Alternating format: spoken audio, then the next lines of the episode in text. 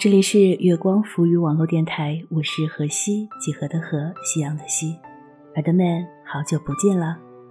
今天给大家带来的文章来自陈大力，你交的朋友是你的一面镜子。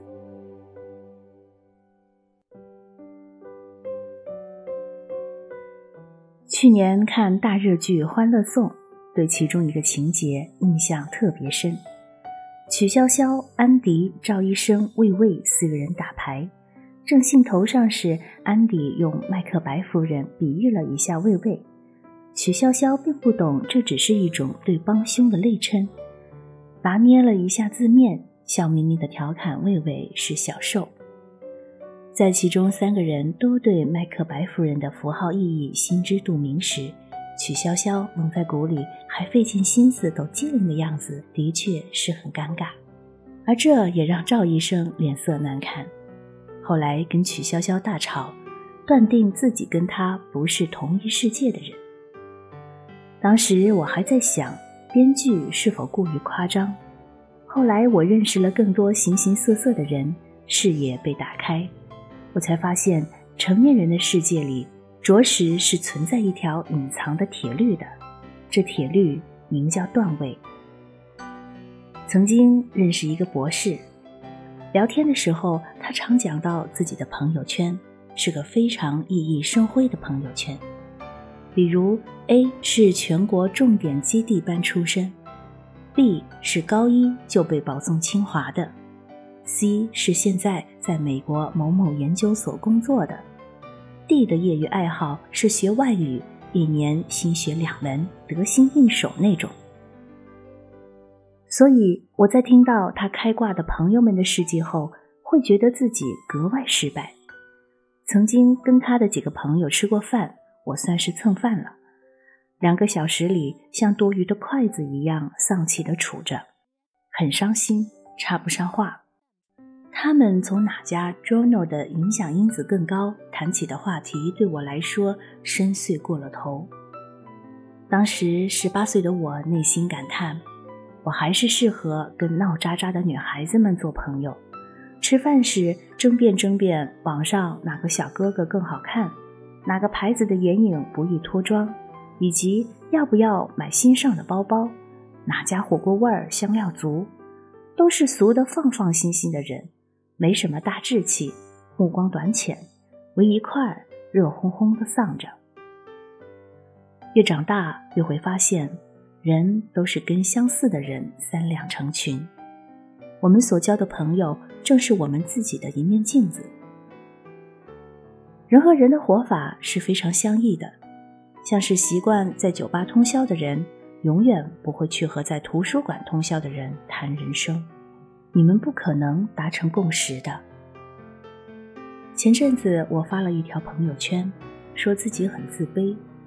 有读者很认真的评论说：“我都不敢想象让你自卑的人到底有多优秀。”我也无法解释，只能在心里回他一句：“又赞了。”我朋友圈里的小姑娘们，个个有钱有才还有颜，每月飞来飞去，到处出差。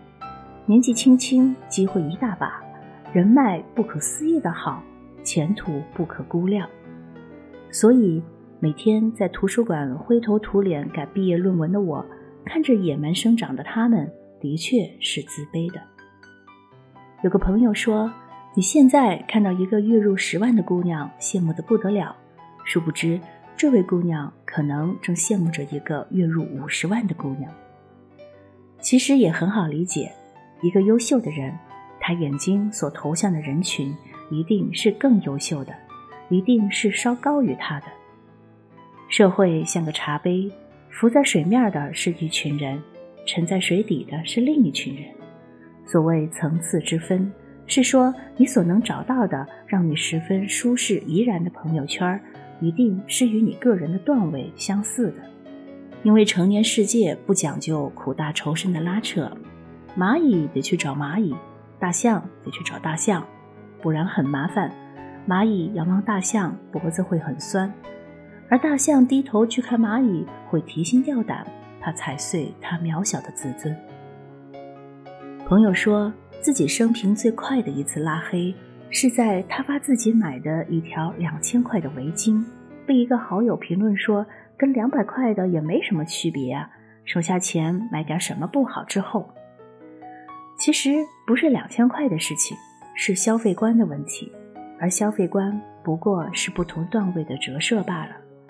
三十块一杯的星巴克，有人像买矿泉水一样喝，有人就会心疼，谁都没有错。只是必须提个忠告：这两类人最好还是别做朋友。那句话很对，圈子不同，不必强融。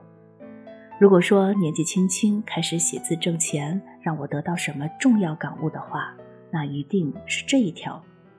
下次你看到一个分外优秀的人，想与他成为无话不谈的好朋友，或者再进一步发展关系。死缠烂打、混脸熟，或许真的没用。有用的是让自己的能力和水平至少不会比他差太多，至少你不会暗自生怯。认识他可真是高攀了。我记得郭晶晶嫁给霍启刚过后，有好事的媒体采访她，问：“你跟霍启刚在一起不会觉得压力很大吗？毕竟他家世显赫，很多千金小姐都芳心暗许的。”郭晶晶气定神闲地说：“不会压力大呀，虽然他家境好，可我是奥运冠军呢。”当时我便觉得特别佩服。这个世界向来不缺成功学们所鼓吹的社交手段，也不缺教你四两拨千斤的撩汉指南。可我觉得，比这种投机取巧、煞费苦心的接近更为必要的是一个更加闪耀的你。毕竟。你交的朋友是你的一面镜子，他们的人格与层次正是你的真实写照。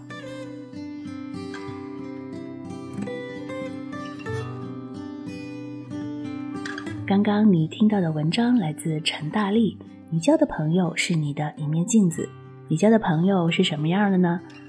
如果喜欢我们的节目，欢迎你关注新浪微博“月光浮语网络电台”或者微信公众号“城里月光”。那么我的个人微信公众号呢也开始运营了，大家可以在节目下方扫码关注。我是何西，我们下次见。